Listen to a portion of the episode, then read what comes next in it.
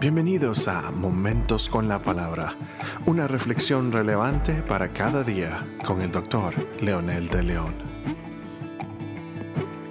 Saludos amigos y amigas, aquí estamos nuevamente con el propósito de compartir la preciosa palabra de Dios. Hoy vamos a leer en el libro de Efesios capítulo 4 versículo 2 que dice, con toda humildad y mansedumbre, con paciencia, soportándoos unos a otros en amor Pablo en medio de las circunstancias no muy agradables, como dice el pasaje eh, aquí eh, antes de lo que estamos leyendo, prisionero, abandonado, despreciado por los políticos y los religiosos de su tiempo, tiene muy claras las demandas o el perfil de los integrantes de, de este nuevo reino, a pesar de lo que él estaba viviendo. Cualquier persona que entra a un club o a una sociedad determinada debe tener un perfil para que califique en su comportamiento, en sus demandas, derechos eh, del lugar en donde, están, donde lo están aceptando. Es de la misma forma en la vida cristiana, ser miembro del cuerpo de Cristo tiene varias demandas que de alguna manera son consecuencias de aceptar las demandas, en este caso, del Señor.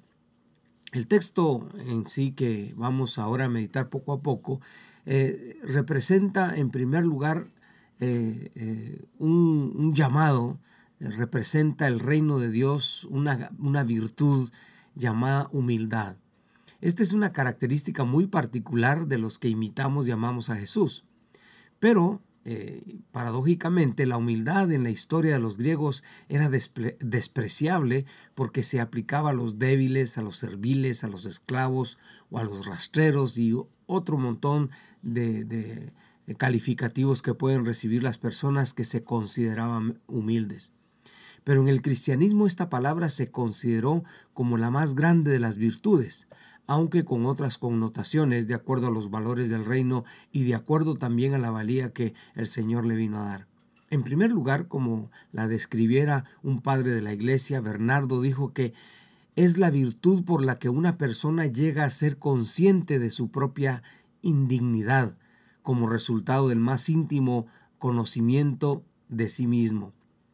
De la perspectiva caída del ser humano, vernos tal como somos es lo más vergonzoso y despreciable que podemos, eh, que podemos ver. El mismo Isaías lo dice cuando dice que estamos como una podrida llaga desde la coronilla de la cabeza hasta el carcañal. Pero visto desde la perspectiva de Cristo, el que vino a humillarse para engrandecer a sus criaturas, entonces la humildad cobra otro sentido muy importante. Cristo vino a darnos valor, su encarnación en el mismo género humano era humillante en la, naturaleza caída, pero en la naturaleza transformada y renovada por él mismo cobra sentido y nos, nos devuelve la dignidad que el pecado nos robó. Por lo tanto, la humildad en un lado es reconocer nuestra bajeza y por el otro es reconocer nuestra grandeza cuando hemos nacido de nuevo en Cristo. Entonces, primero nos hace reconocer que dependemos de Cristo para mantener nuestra dignidad y ser hijos de Dios.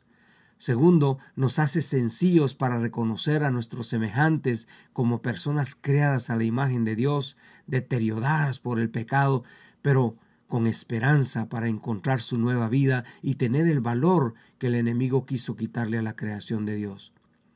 También la vocación se representa con mansedumbre, que es una virtud de las personas que reaccionan proactivamente en vez de hacerlo violentamente ante ciertas circunstancias. En el contexto del reino, esta es una persona que ha sido impregnada del amor de Dios y de los valores del reino que se convierten en personas amigables, sencillas y de bendición. O sea, en definición sencilla, es el que ha rendido su voluntad al Señor y que se indigna solo cuando debe hacerlo con el propósito de hacer justicia. Se representa con paciencia, que es la capacidad dada por el Espíritu Santo para soportar adversidades, insultos y hasta cierto punto que violen sus derechos. Este término en su raíz original viene de macro, que es prolongado, largo, aplica la vida cristiana el dominio propio, la capacidad de aguantar tanto antes de explotar o hacer algo. Pero obviamente el que es controlado por el Espíritu Santo actúa de diferente manera. Aplicadas todas esas virtudes nos convierte en cristianos que nos aceptamos unos a otros y nos soportamos con amor, esperando con paciencia que cada uno crezca, cambie, se transforme y actúe de acuerdo a los valores del reino. ¿Qué esperaría Pablo que hicieran los que escucháramos este mensaje? ¿Qué espera el Señor que hagamos los, los hijos de Él, los que integramos el reino de Dios? Primero, aceptarnos con amor, sin críticas destructivas, sin chismes denigrantes, sin juicios ni prejuicios, sin racismo, sin discriminación, sin acepción de personas, y ahí podría entrar una larga lista de eh, palabras y actitudes que necesitamos dejar. O sea, en palabras de acuerdo a lo que Pablo está demandando en este pasaje, con humildad, mansedumbre y paciencia. Ore conmigo. Amado Dios, nosotros como cuerpo tuyo somos llamados a representarte dignamente y la mejor manera de hacerlo, siendo humildes, mansos, pacientes y especialmente, Señor, como miembros de tu mismo cuerpo, amar indiscriminadamente, amar sin limitaciones a las personas que andan en necesidad para mostrarles tu amor a través de nuestras actitudes. Gracias por tu presencia en nuestras vidas, en el nombre de Jesús. Amén.